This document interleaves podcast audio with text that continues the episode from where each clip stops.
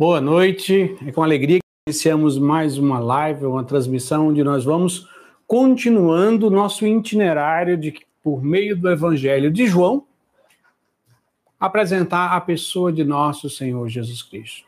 Como vocês sabem, são quatro evangelhos. Cada evangelho testemunha a pessoa de Jesus Cristo.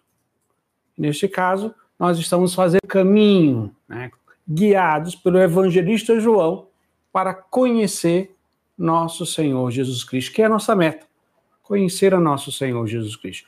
Hoje nós vamos ler o capítulo, do, capítulo 11 do Evangelho de João, do versículo 1 a 27.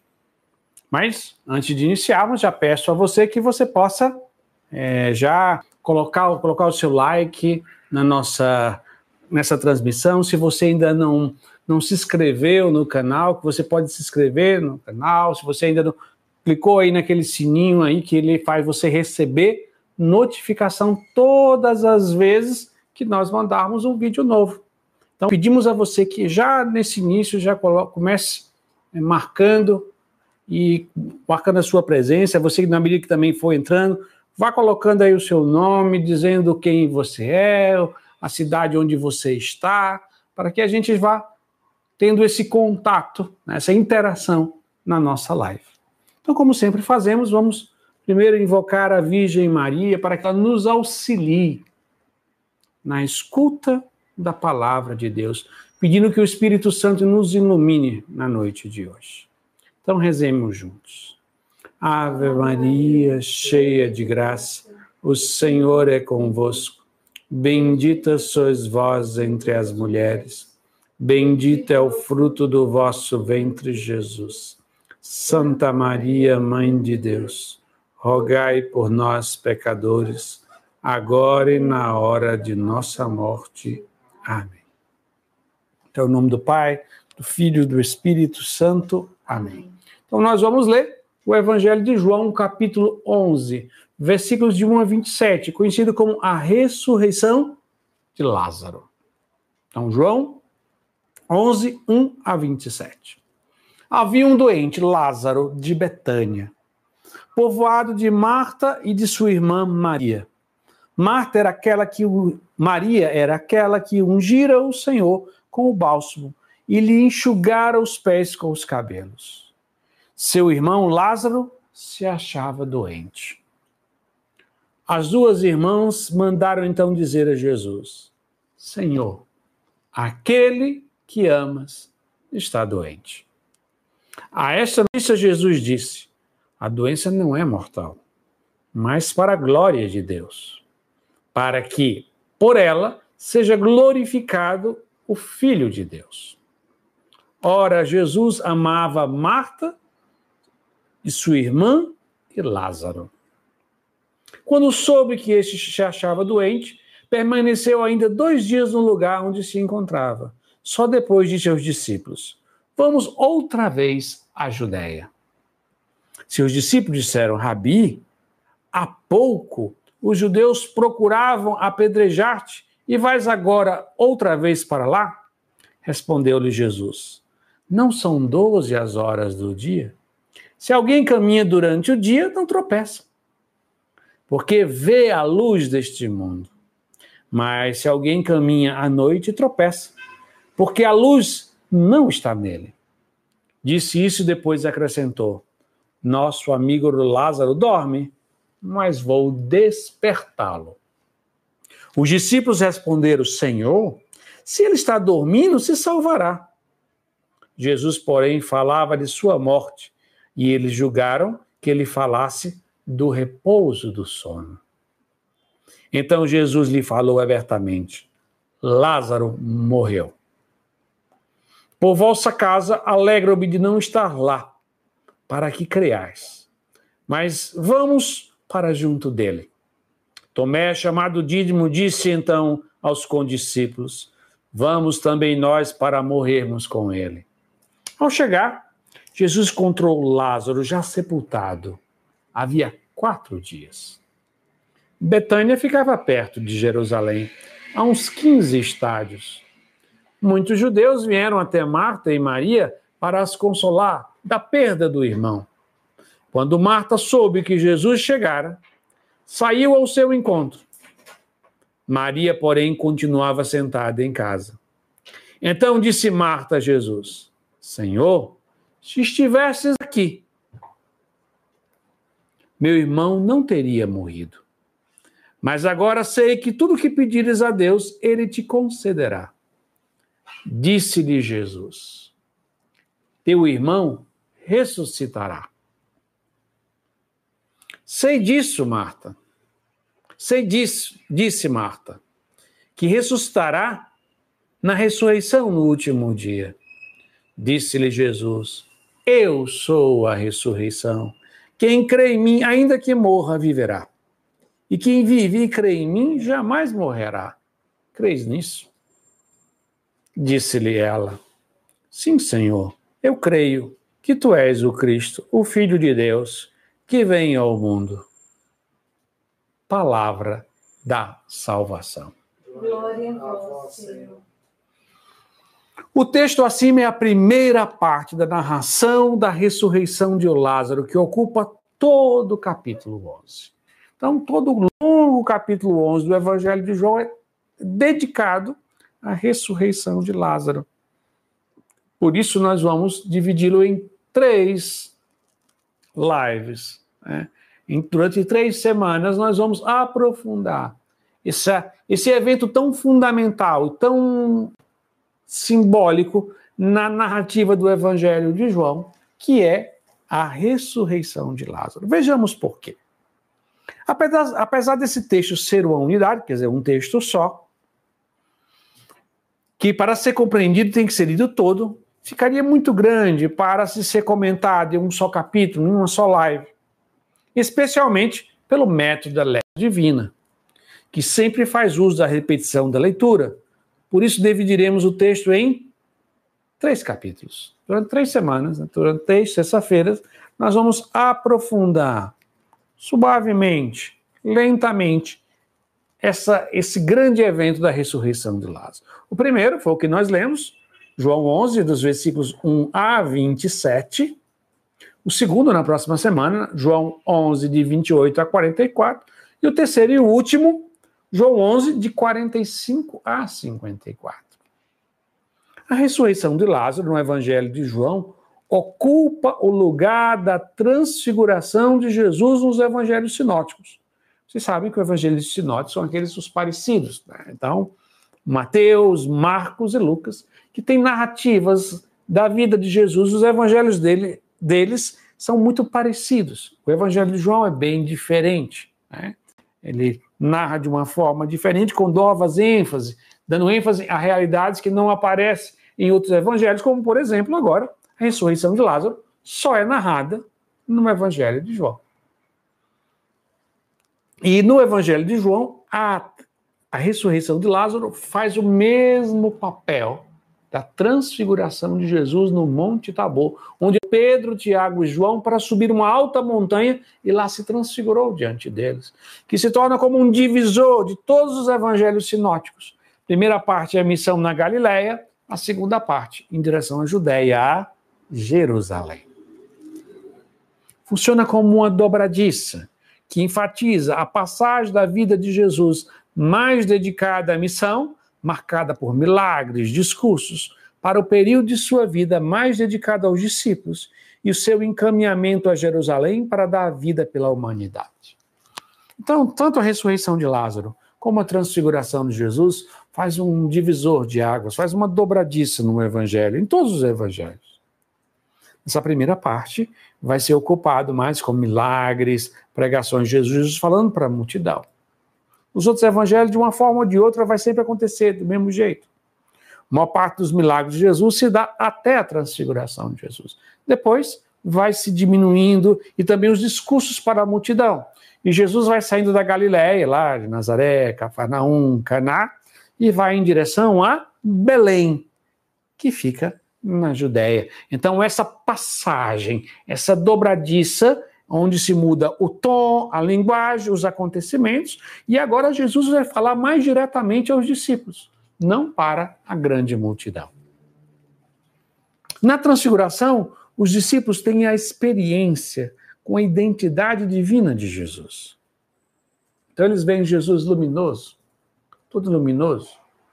É, a luz em todas as culturas e religiões sempre foi, foi uma manifestação da divindade. Então, Jesus transfigurado revela que ele, Jesus é Deus. Como nós rezamos naquele credo, no ensino constantinopolitano, Deus de Deus, luz da luz, Deus verdadeiro de Deus verdadeiro, gerado, não criado, consubstancial ao Pai.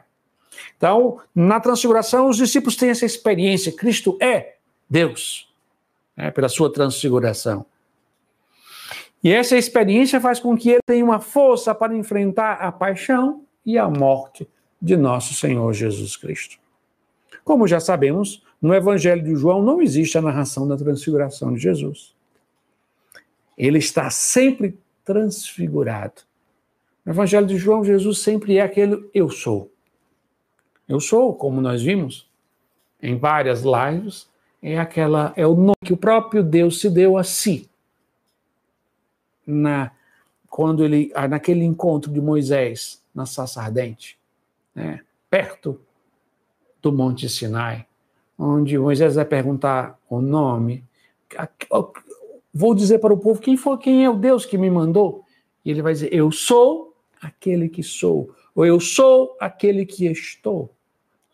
Então Jesus várias vezes vai dizer eu sou, e os judeus vão pegar em pedras, porque eles sabem que essa, essa declaração eu sou é o nome divino, é o nome inefável, é o nome não dito, que os judeus jamais dizem. E Jesus várias vezes se refere como eu sendo eu sou. Então, durante todo o evangelho de João, Jesus se manifesta como sempre transfigurado, aquele que revela de forma muito evidenciada o verbo, no princípio era o verbo, e o verbo estava com Deus, e o verbo era Deus, e o verbo se fez carne. Então, todo o evangelho de João, Jesus está transfigurado. Isto é, a sua identidade de filho de Deus é muito evidenciada no evangelho de João. No prólogo, a, e a palavra se fez carne e veio morar entre nós e nós vimos a sua glória, que recebeu do seu Pai como filho único, cheio de graça e de verdade. Então, todo o evangelho de João tem essa marca. Assim, a ressurreição de Lázaro é o grande sinal de que Jesus é mais forte do que a morte. E esse sinal irá preparar os discípulos para enfrentar a paixão e a morte de Jesus. Então, assim como a transfiguração faz com que os é uma preparação para todo o impacto que a morte de Cristo vai ter.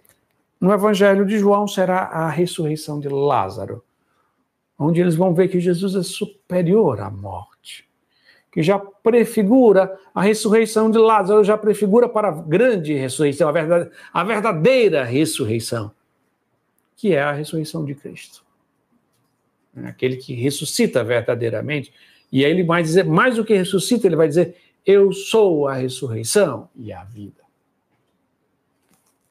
Então é essa essa dimensão que vai sendo evidenciada. E agora os discípulos vão poder se aproximar do grande mistério da morte de Jesus, já preparado, antecipado pela ressurreição de Lázaro. A narração da ressurreição de Lázaro sai do esquema que já estamos habituados no quarto evangelho, que é a narração de um milagre, seguido dos discursos ou dos diálogos.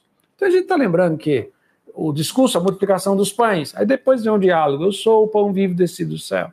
A cura do paralítico também vai ter um discurso sobre o sábado, sobre o relacionamento de Jesus com o Pai. Então é sempre um milagre seguido de um discurso. Agora não. Agora vai ser algo mais entrelaçado que nós vamos ver, uma narrativa, vamos dizer assim, mais elaboradamente escrita, como é a ressurreição de Lázaro.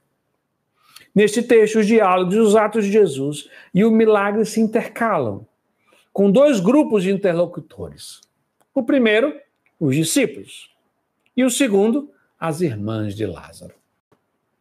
Outro fato que chama a atenção no texto é o amor que Jesus tem a Lázaro e suas irmãs, mas unido a isso uma atitude, de certa forma estranha, de não ir a Betânia assim que foi chamado, revelando que Jesus tem uma forma de ver os acontecimentos que diferem em muito da compreensão humana.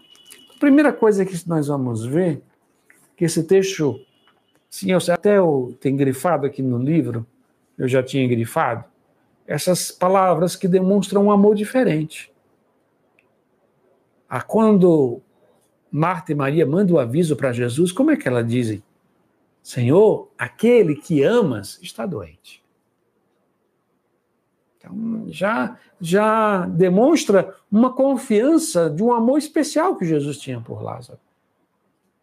E o texto continua, agora no versículo 5, dizendo: Ora, Jesus amava Marta e sua irmã e Lázaro. Claro que nós sabemos que Jesus ama a todos, mas, mas aqui demonstra um amor especial na humanidade própria de Jesus, nos relacionamentos de Jesus como discípulo amado. A casa de Betânia era um local muito especial para Jesus. Era um local de amigos, né? Era um local onde Jesus se sentia bem, é onde ele era acolhido, né? É aquela casa onde ele ia jantar, aonde ele conversava com pessoas queridas, aonde ele partilhava comida, onde ele partilhava o vinho, a alegria de estar entre amigos. Então, é um, é um lugar muito especial. Por isso que esse texto dá sempre forte ênfase nesse amor.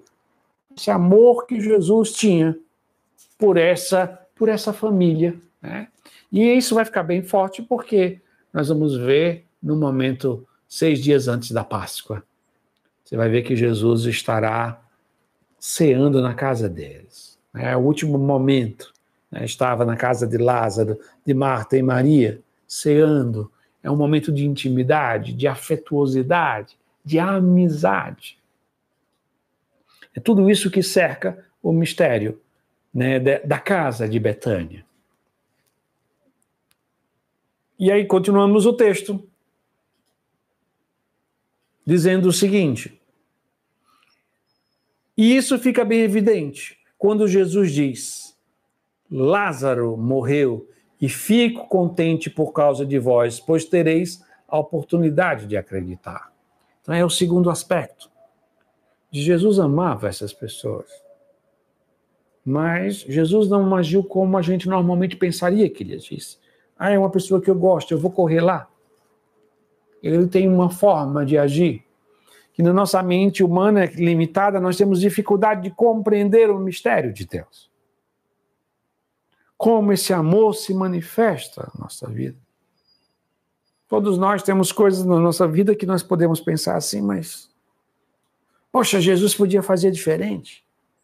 Podia, podia ser de outra forma. Nós não compreendemos direito como Deus nos ama. Nós só acreditamos que Deus nos ama. Mas nunca vamos saber entender como Deus nos ama. Porque não cabe na nossa mente a forma dele agir, a perfeição da sua ação, a forma como ele governa o mundo, as coisas e as pessoas está fora da nossa, do nosso domínio. A nossa mente não alcança. A única coisa que nós podemos fazer humildemente é dizer: Eu creio, Senhor, eu confio. Eu confio no teu amor. Isso que eu convido a você nessa noite, que você dê esse ato de adesão, Senhor, eu confio, mesmo que eu não compreenda muitas coisas na minha vida. Eu confio que tudo está nas tuas mãos. E eu confio que tu me amas. Eu confio que tu tens uma forma de governar que supera a minha forma de compreender. É uma frase semelhante que ele já tinha dito sobre o cego de nascença, mas isso aconteceu para que nele se manifestasse a glória de Deus. Então, aquele cego que foi curado, Lázaro que morreu e depois voltou à vida, demonstra de uma forma muito clara que Jesus tem uma forma de fazer no meio das dores e alegrias dessa vida. Circunstâncias que ele deseja, circunstâncias que ele permite na nossa existência.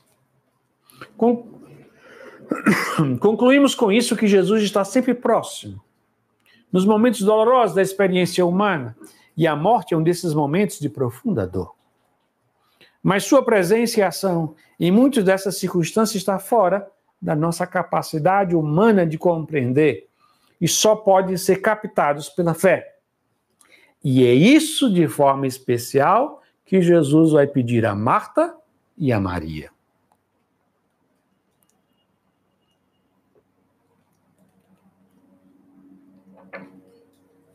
Uma coisa devemos compreender antes de falar da fé de Marta e Maria é quando Jesus fala do sono de Lázaro. E que os discípulos não entendem no primeiro momento.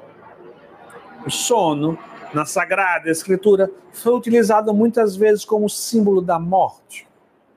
Como, por exemplo, no livro de Daniel. A multidão dos que dormem no pó da terra acordará uns para a vida e outros para a rejeição eterna. Então, o sono é aquele simboliza a morte. Em várias outras passagens, como Gênesis 47, Deuteronômio 31, você vai ver o sono como uma imagem da morte. Lázaro está morto há quatro dias. Era o tempo que os judeus davam para atestar a morte. Então, depois de quatro dias, era, vamos dizer assim, se fosse o atestado de óbito de hoje em dia, só podia ser dado depois de quatro dias, que era certeza absoluta, inequívoca, que a, tinha, a vida tinha chegado ao fim. Por isso que é, é bem simbólico que Jesus chegue só depois de quatro dias, onde já está atestado que ele está morto. Não é que ele está doente, não é que ele está numa parada cardíaca, numa parada respiratória, numa doença que paralisa. Ele estava morto. E atestado há quatro dias. É nesse momento que Jesus chega a Betânia. E Marta vai ao seu encontro. No diálogo com ela, Jesus faz a seguinte afirmação: Teu irmão vai ressurgir. E Marta responde como uma judia piedosa do partido dos fariseus. E sabem que tinha os partidos religiosos, né? os fariseus, os saduceus. Os saduceus não acreditavam na ressurreição, em anjos, nem nada, mas os fariseus acreditavam. Não talvez tão elaborado como hoje a nossa fé se elaborou, se manifestou, se explicitou por todos os ensinamentos da igreja, mas eles acreditavam na ressurreição, numa vida após a morte. Não pense também que eles não acreditavam de uma forma tão complexa como nós acreditamos hoje, ou pelo menos deveríamos acreditar, né? em todos os aspectos, mas ela acreditava nessa vida após a morte, nessa ressurreição. Então ela diz: sim, eu sei que ressurgirá na ressurreição do último dia. Então ela diz: eu sei que ele vai ressuscitar, ele, vai ressuscitar no último dia. A resposta de Jesus exige de Marta uma mudança radical, radical na qualidade de sua fé. Jesus disse então: eu sou a ressurreição e a vida. Quem crê em mim, ainda que tenha morrido, viverá. Eu queria que você se centrasse num detalhe que talvez não seja muito claro, mas que é talvez a coisa mais importante. Jesus não diz para ela que ele tem o poder de ressuscitar. Até porque Jesus mesmo disse que aqueles que creem nele poderiam fazer obras muito maiores. Você que está me ouvindo agora, me vendo, eu poderia rezar por algum morto e essa pessoa voltar à vida. Não existe nada de tão, apesar de não ser uma coisa tão comum, apesar de ia chamar muito atenção, mas isso em si, na perspectiva da fé, não seria uma grande coisa. Um morto voltar à vida. Mas a frase que Jesus, Jesus não diz, eu tenho o poder de ressuscitar. Jesus diz, eu sou a ressurreição. É uma diferença muito grande. Eu até ousaria rezar para um defunto voltar à vida, apesar de ser uma coisa totalmente estranha para a nossa realidade. Mas jamais ousaria dizer que eu sou a ressurreição da vida, porque se eu disser, pode me internar que eu enlouqueci. Está fora de toda perspectiva. Eu não sou a ressurreição, eu não sou a própria vida. Jesus diz: Eu sou a ressurreição e a vida. Não é aquele que tem o poder de ressuscitar, que isso é uma coisa mais limitada. É um poder que nós podemos partilhar na medida que rezamos com fé, de acordo com os desígnios da vontade de Deus. Mas só Jesus pode dizer de si mesmo: Eu sou a ressurreição, eu sou a própria vida.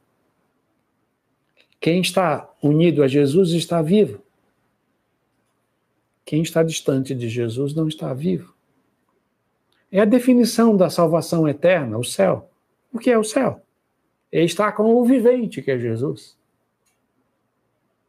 O que é o inferno? A não ser estar afastado de Jesus. Aquele que é a própria vida. Aquele que é a ressurreição. Então ele não está dizendo a, a, Marta que ele tem poder de ressuscitar, que ele pode reverter aquela situação. Tudo isso seria muito limitado. Mas ele surpreende a Marta e vai dizer: Não, eu sou a ressurreição, eu sou a vida. Basta crer em mim. Que você jamais provará da morte eterna, porque ele é a própria vida. Aqueles que vivem unidos a Jesus nesta vida, quando morrem, permanecerão mais unidos a ele, ele que é a própria vida. Isso que é a ressurreição. O céu é estar com a própria vida, com o próprio vivente, com aquele que é a própria ressurreição, aquele que tem a vida em si mesmo. Ele é a vida e eu só tenho o dom da vida. Na medida que eu me uno a Ele. Ainda que eu morra, eu viverei. É isso que ele está dizendo aqui. A fé de Marta tem que passar de uma fé judaica, que acredita simplesmente numa recompensa no final dos tempos, para uma fé cristã, em que o próprio Jesus é a ressurreição. Repito, não é aquele que ressuscita, mas aquele que é a ressurreição. Não é aquele que faz o ato de ressuscitar. Nós temos narrativas nos apóstolos que Paulo ressuscitou, nós temos narrativas na vida dos santos, como Santo Antônio e tantos outros santos que rezaram por defuntos e eles voltaram a viver. Mas isso não, não é nesse grau que Jesus está falando. Ele está dizendo que ele é a própria ressurreição e a vida. Quem crê nele já é, desde agora, participante da vida eterna. Então, quando você crê em Jesus, já agora, quando você no íntimo do seu coração dá a sua adesão de fé, humilde e generosa a Cristo, você já começa a participar da vida eterna. A vida eterna não é um lugar aonde eu vou chegar lá e não sei aonde, é uma pessoa. A vida eterna é o próprio Cristo. Eu sou a ressurreição e a vida. A gente poderia dizer, eu sou a vida eterna. Ou a gente poderia traduzir, eu sou a vida feliz. Ou a gente poderia traduzir, eu sou a vida plena. Ou poderíamos traduzir, eu sou a vida sem limite. Eu sou a ressurreição e a vida. E dessa forma plena após a morte. Mas Jesus não para por aí. Ele ainda afirma: todo aquele que crê em mim não morrerá jamais. Crees nisso? Isso é fantástico. Acho que às vezes tem coisas na. Acho que está muitas vezes acostumado a me ver falando sobre algumas situações. Eu gosto muito de dizer uma coisa, que é a seguinte: que se a gente realmente entendesse e acreditasse determinadas coisas, eu acho que a gente enlouqueceria. E uma delas é essa. Crer nisso, se você crê em mim, você jamais morrerá. Se você crer em mim, se você crer naquele que é a vida, você vai estar com aquele que é a vida. E você nunca experimenta, a morte não nunca deterá a última palavra. Você experimentará a morte biológica, mas jamais a morte eterna poderá te tocar se você está unido àquele que é a própria vida. O que significa que aquele que crê nele não terão a morte eterna, em outras palavras, não terão a condenação eterna. Usando uma linguagem própria do livro do Apocalipse, não passarão pela segunda morte. A primeira morte é a biológica e a segunda é a condenação eterna. A primeira é só uma passagem. A segunda morte, sim, ela é gravíssima, porque é quando livremente nós optamos para estar longe daquele que é a própria vida, daquele que é a própria ressurreição, daquele que é a própria felicidade. A, a vida eterna é Cristo. Nós poderíamos dividir a vida eterna de forma muito simples. O que é o céu? Está com Cristo. O que é o purgatório? Está se purificando para se encontrar com Cristo. O que é o inferno? É estar afastado de Cristo. Então a vida eterna é uma pessoa. Não é um localzinho, umas nuvenzinhas pairando, um local bonitinho. Não.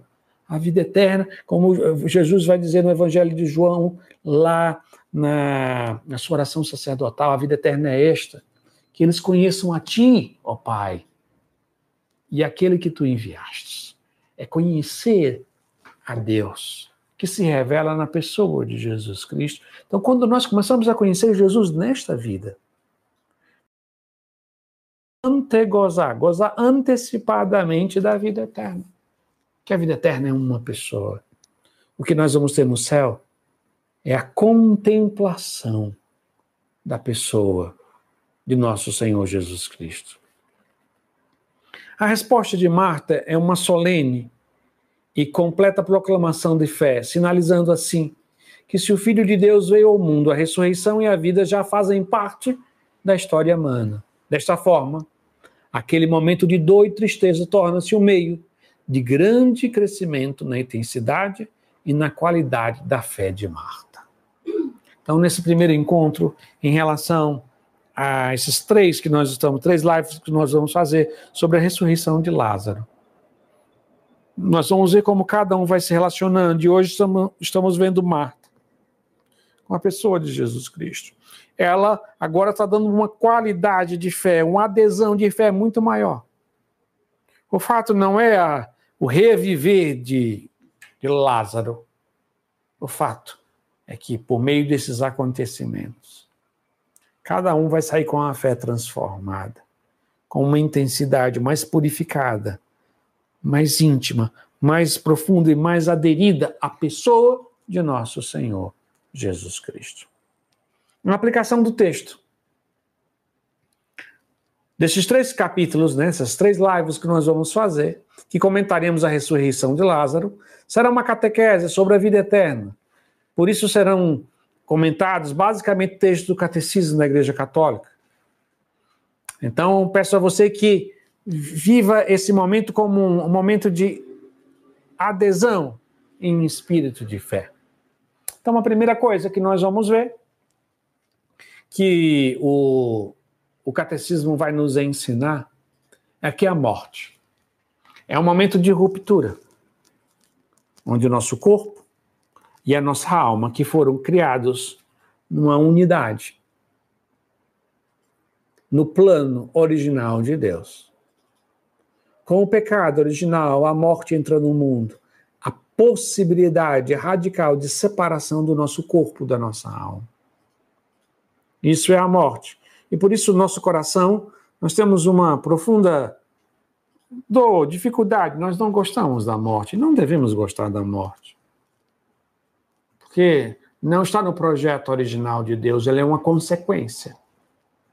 Né? Como diria São Paulo, o salário do pecado é a morte. Então o pecado entrou e criou uma ruptura. Então esse homem criado numa unidade de corpo e alma, uma unidade intrínseca profunda que forme a identidade única do homem, é rompida com a morte.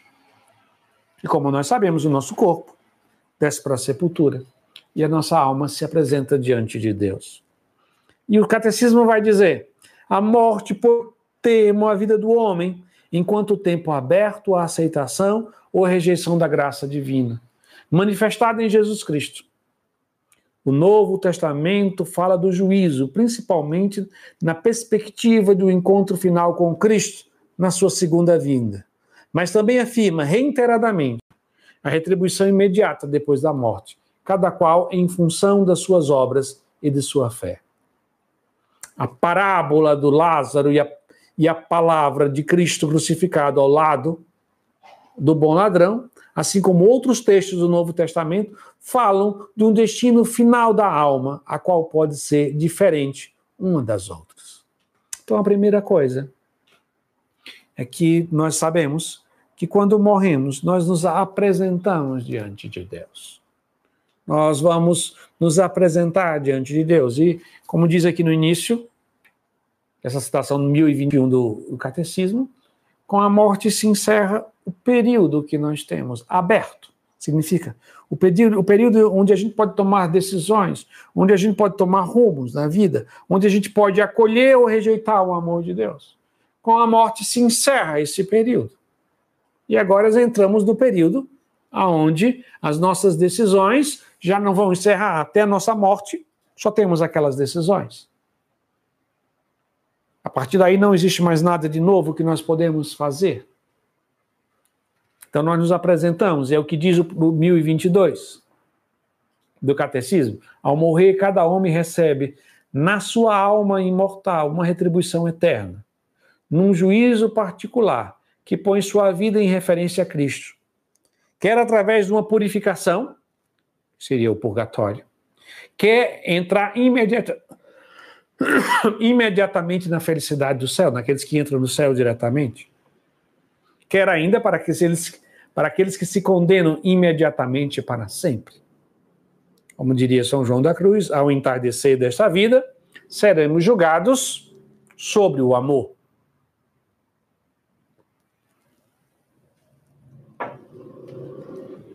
Então, logo após a nossa morte, nós nos apresentamos e a nossa vida nós teremos o nosso julgamento, aquele que nós chamamos de juízo particular, juízo individual. É você e Cristo. Cristo é você. Aonde, se você estiver plenamente preparado, você vai direto para o céu. Se você seja um amigo de Cristo, alguém que, que desejou o bem, se aderiu a Ele, apesar das debilidades, mas não é completamente conformado a Cristo, vai passar por uma purificação.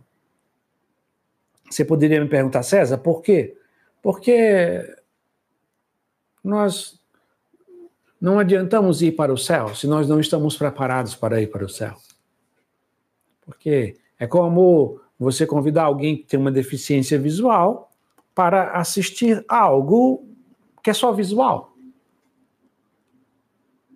A pessoa ela não vai usufruir verdadeiramente de tudo que pode ser dado. Quando nós não temos um amor profundo, purificado e aderido a Cristo de uma forma radical e profunda, nós não somos capazes de usufruir da felicidade do céu, que a felicidade do céu é contemplar a Cristo.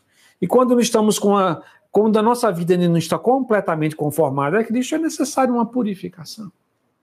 A isso nós chamamos purgatório.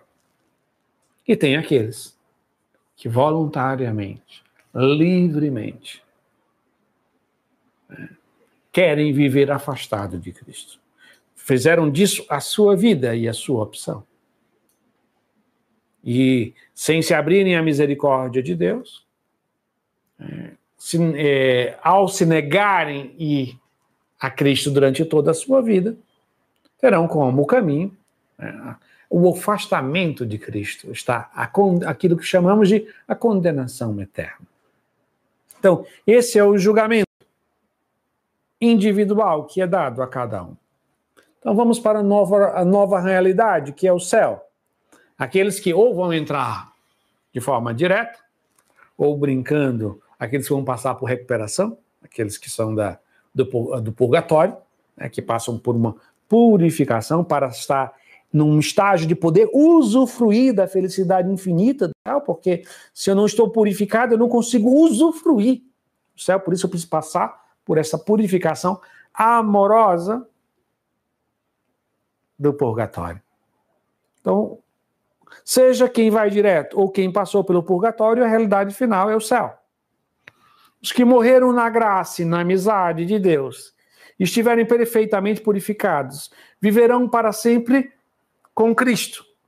Serão para sempre semelhantes a Deus, porque o verão tal como ele é, face a face. E aquilo que nós vamos falar de visão beatífica, beatífica, a beatitude, quer dizer, a felicidade, é a visão feliz. Nós somos criados para o belo, por isso você deseja as coisas belas. E a beleza maior é o próprio Cristo, que você terá a oportunidade de contemplar na vida eterna face a face. Essa vida perfeita com a Santíssima Trindade está em comunhão de vida e de amor com ela, com a Virgem Maria, com os anjos e todos os outros bem-aventurados. Chama-se céu. O céu é o fim último e a realização das aspirações mais profundas do homem. É o estado de felicidade suprema e definitiva. A felicidade de estar com Deus. Porque, na verdade, a nossa felicidade é adorar a Deus. Já começa nessa terra. A sua felicidade é do tamanho da sua adoração a Deus. É, Madre Teresa de Calcutá, né, Santa Teresa de Calcutá,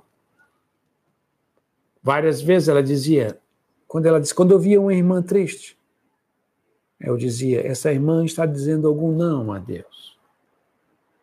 Por isso, isso a tristeza toma conta do coração. Então, no céu, é um local onde só se diz sim a Deus. Por isso que a nossa felicidade é sem limite. É uma felicidade infinita.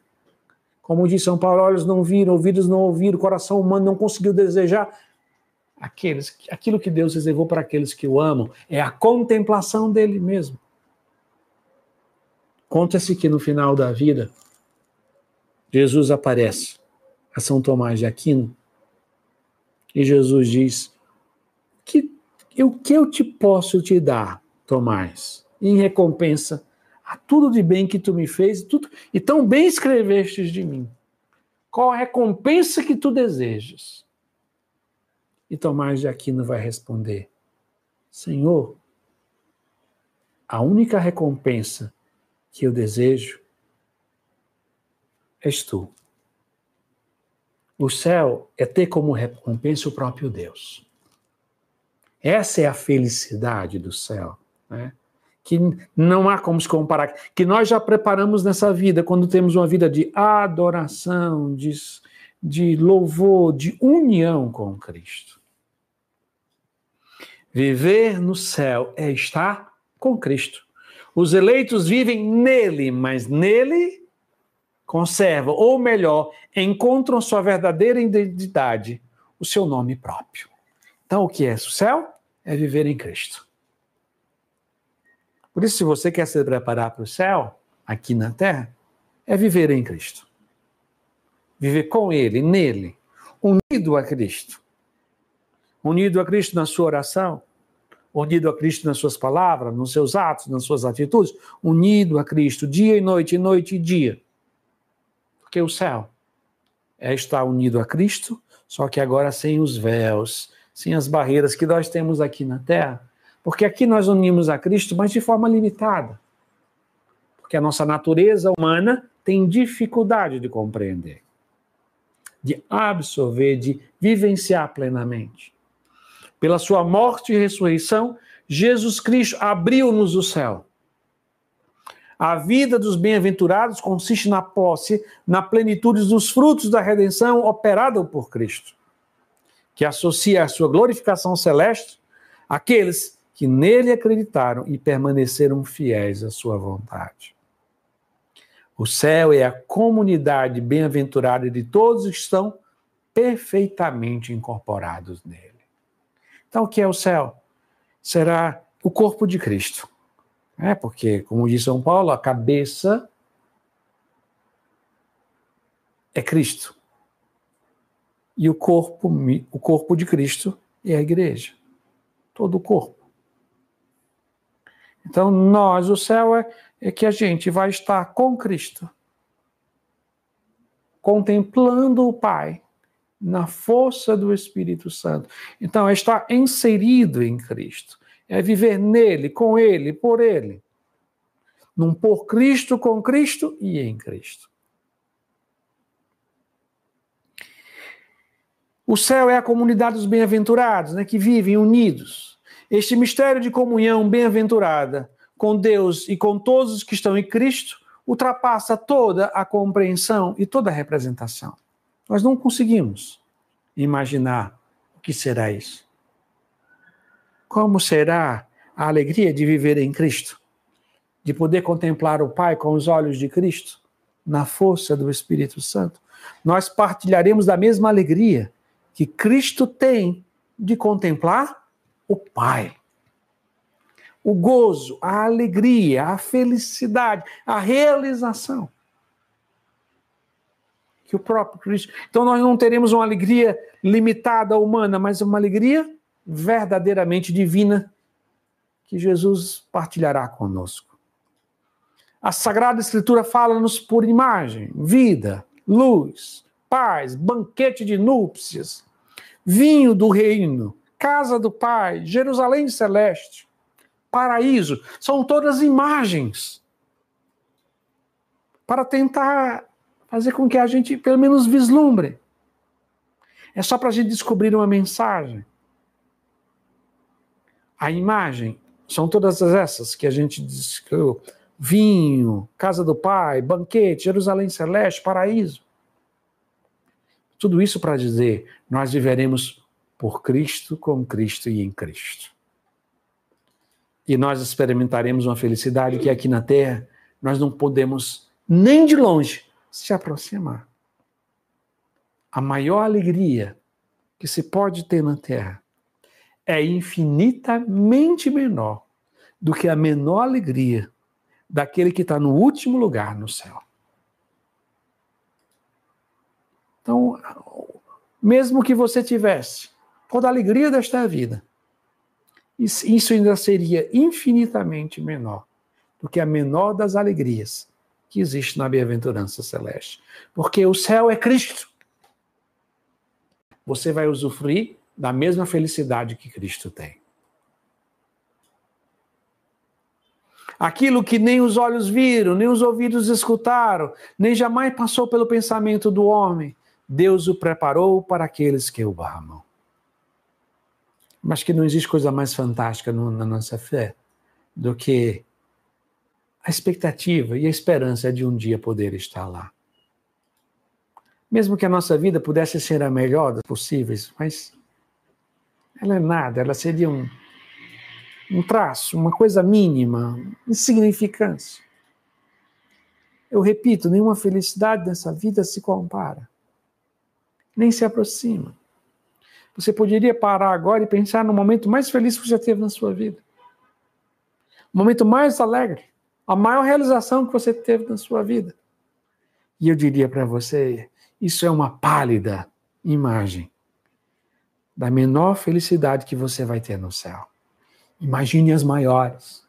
Porque no céu nós temos as, as, aquela felicidade, a felicidade essencial, a maior, a fundamental, que é contemplar o Pai dos olhos de Cristo na força do Espírito Santo. Essa é a felicidade essencial já ela, ela já é absoluta.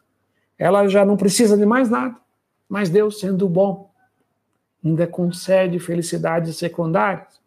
A começar de podermos um dia nos encontrar com a Virgem Maria, nos encontrar com os santos, nos encontrar com as pessoas queridas que lá estão. Né? Pensar nas pessoas queridas, pai, mãe, irmão, que esposo, esposa, pessoas que, amigos que você conheceu, que são pessoas muito importantes, que pessoas muito significativas, você vai poder ver. Deus vai permitir essa felicidade secundária de você contemplar, de você estar junto com as pessoas que você ama e nunca mais se separar. Não, lá não vai existir separação, dor, sofrimento, doença, nada. Então, essas são as felicidades secundárias. Fico imaginando a alegria de primeiro ver a Virgem Maria, né? aquela que é a, a, a, a Virgem da ternura, aquela que é bela, doce, terna. Poder contemplar, né? estar com a minha mãe, como diz aquela música, com minha mãe estarei na Santa Glória um dia. Ter essa alegria de ver santos tão queridos como Santa Teresa, como São João da Cruz Santo Agostinho, mas também pensar nos meus familiares, pensar na minha mãe que já faleceu, que eu creio que já está no céu, de um dia poder estar com ela de novo, Jamais não com aqueles limites que ela tinha de corpo, de saúde, mas poder de novo, ver. Então Deus é uma alegria. Isso só estou falando das alegrias secundárias. A alegria, ah, existem as alegrias secundárias também. Deus vai lhe dar a possibilidade de conhecer. Você vai poder ver e contemplar o universo todo criado por Deus. Deus vai permitir essa velocidade secundária de você ver. É tão bom quando a gente tem a oportunidade de viajar e conhecer coisas. No céu nós vamos poder ver lá tudo. Isso vai ser, vamos dizer assim, um mero complemento de uma felicidade absoluta de ver a Deus. De adorar a Deus com os anjos e com os santos 24 horas por dia, eternamente. Esse é o céu. Em virtude de sua transcendência, Deus não pode ser visto tal como é, senão quando ele próprio abrir o mistério da contemplação imediata do homem e lhe der a capacidade de o contemplar. Esta contemplação de Deus na sua glória celeste é chamada na igreja de visão beatífica. Então, na verdade, para contemplar a Deus, precisamos do olhar de Cristo. Que Ele nos empreste os seus olhos. Para amar e adorar a Deus, nós precisamos que Cristo nos empreste o seu coração. E assim nós poderemos amar, tocar, contemplar e vislumbrar toda a beleza de Deus. Foi para isso que Cristo veio a este mundo e morreu e ressuscitou para nos incorporar. Aquilo que nos é, não é feito pelo sacramento do batismo, nós somos incorporados ao corpo de Cristo para podermos contemplarmos o Pai Na glória do céu, os bem-aventurados continuam a cumprir com alegria a vontade de Deus em relação aos outros, aos outros homens e toda a criação. Então, no céu, também, você não vai esquecer deste mundo. Você vai dizer, você vai lembrar de todos os seus queridos. Se você tem alguém querido, um ente querido no céu, ele não esqueceu de você, ao contrário, hoje ele, ele está mais presente na sua vida em Deus do que antes. Santa Teresinha entendeu muito bem esse mistério quando ela disse que ela não queria ir para o céu descansar. Isso não interessava para ela. Ela queria no céu ficar trabalhando, para enviar rosas aqui para a terra, enviar graças. Aqueles que estão no céu. Contempla a Deus e pede a Deus por nós dia e noite. Quem tem um pai, uma mãe, um tio, uma avó, um irmão, um filho que já esteja no céu, ele está adorando a Deus na felicidade eterna e suplicando a Deus que as graças dele sejam derramadas sobre a sua vida. Eles estão trabalhando por nós, né? fazendo a vontade de Deus. Eles já reinam com Cristo e com ele reinarão pelos séculos dos séculos. Então lembremos: olhos não viram, coração, ouvidos não ouviram, nem coração humano conseguiu desejar aquilo que Deus reservou para aqueles que o amam. E isto é a felicidade eterna. E é isso que Jesus promete a todos aqueles que creem nele, aquele que é a ressurreição e a vida. Amém. Então, vamos. Se você tem alguma dúvida, alguma pergunta, você pode fazer. Eu estou lembrando sempre você, se você tem, mesmo que não tenha alguma dúvida, coloque o seu nome aí, coloque a sua cidade, da onde você é, dê um oizinho para que a gente possa se comunicar. E não esqueça, se você gostou desse vídeo, dê o seu like, curta, né? divulgue para outras pessoas. Você pode divulgar para outras pessoas para que mais e mais pessoas possam conhecer a Jesus Cristo por meio da lexo divina, da leitura orante da palavra de Deus. E se alguém ainda tem alguma pergunta, alguma coisa, pode perguntar, fazer algum comentário, que será o momento onde a gente encerrar a nossa, a nossa transmissão. Então vamos lá, Marjorie, tem alguém perguntando ou alguém querendo dando seu alô? agora a pergunta ninguém fez, mas nós queremos dar um abraço grande, né, ao pessoal que está ligado Mais uma vez eu digo, para nós é sempre muito bom que você esteja ao vivo, porque realmente a gente percebe né, que estamos unidos, mesmo que a distância é, seja grande, né, como o pessoal que está aí nos Estados Unidos, o pessoal que está no Nordeste, ou mesmo aqui em São Paulo, longe, é uma cidade imensa, né? Estamos às vezes longe uns dos outros, mas aqui a gente se reúne. Então, um abraço grande para o Aldeci, né? nosso querido amigo aqui de São Paulo, Augusto, nosso grande pregador, né? Ele disse que acha que é foi um dos primeiros. Ele e o Aldeci foram os primeiros a, a se ligar aqui no, no YouTube hoje. Boa noite para vocês. É. Então, o Chris, o Chris Edson, né? Que é consagrado do movimento daqui de São Paulo, a Michele lá de Natal. Olá, Michele, um abraço. A Silvia daqui de São Paulo, Paulo Ferreira, o Laércio, o Alessandro, o Tiago, a Sônia, todos esses são consagrados ou fazem o caminho para a consagração dentro do movimento aqui em São Paulo. Aí tem o Francisco Vieira, que eu não sei bem de onde ele é, um abraço para você, Francisco. Diego Oliveira, que é de Samambaia, no Distrito Federal. Hum. Um abraço para ele. A Maria Helena, né, esposa do Laércio. A Francisca, que é da Escola de Oração para Jovens. E um abraço grande para a Efigênia, né, lá de, da Flórida. Ah, um abraço aí, pessoal de, da Flórida. Então, ficamos muito felizes, Efigênia, que sempre você tem estado conosco aqui. Então, um abraço para o Eudes, também do, do movimento aqui, que faz o caminho para a consagração. E um abraço para o, acho que é Vitor o nome dele, mas eu não sei bem de onde ele é. Um abraço, Fátima Pedro, daqui de São Paulo, Maria Isabel, também daqui de São Paulo, a Esmeralda. A Esmeralda. A, a Lu Silva, a Luzete, lá de Pompano Beach, lá da hum, Flórida. Um abraço, estamos já nos preparando para ir. É, a Célida, né, que é daqui de São Paulo também, a Ângela, o Cássio, a Cleia Cândida, que eu acho que também é daqui de São Paulo, a Andréa Batista lá de Fortaleza. Oi, Andréia. Um abraço para você. A Geilza, a Ana Paula, também daqui de São Paulo, o Carlos Santos, que eu não sei bem de onde é. Então, bom, esse pessoal que tá, não está sabendo, você ainda pode entrar aí e dizer de onde você é, para a gente saber. Isso. O Renan também, que é daqui, também de São Paulo, está mandando dizer que está ligado com a gente. E o Reinaldo, né? E a Neuzeli. Um grande abraço aos é, dois. De sempre, né? Que é sempre muito bom participar desses encontros nas terças-feiras.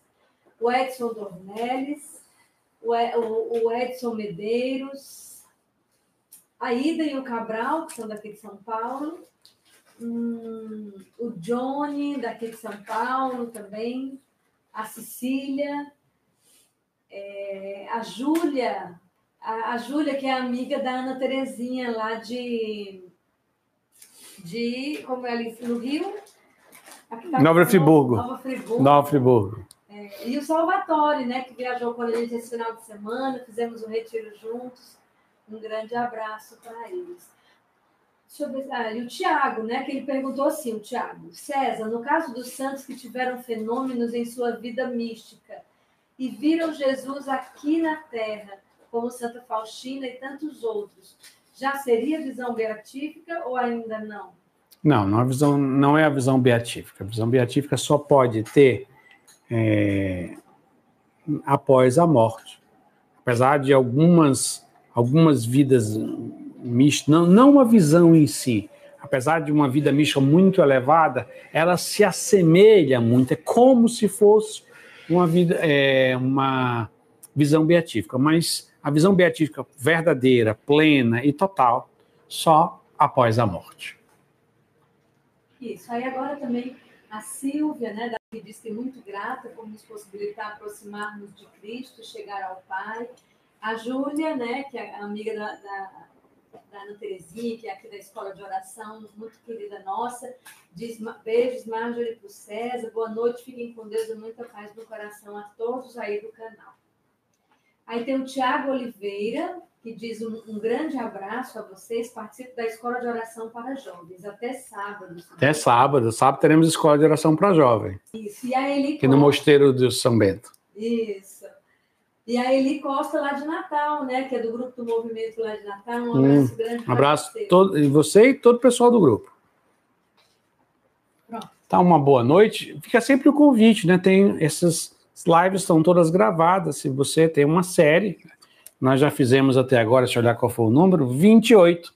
Então tem 28 programas gravados só sobre o Evangelho de João, mas existe também né, o, outros tipos de programa, como lugares de peregrinação, comentário de um versículo bíblico, todos, todos no nosso canal que você deve se inscrever e pode assistir os outros vídeos.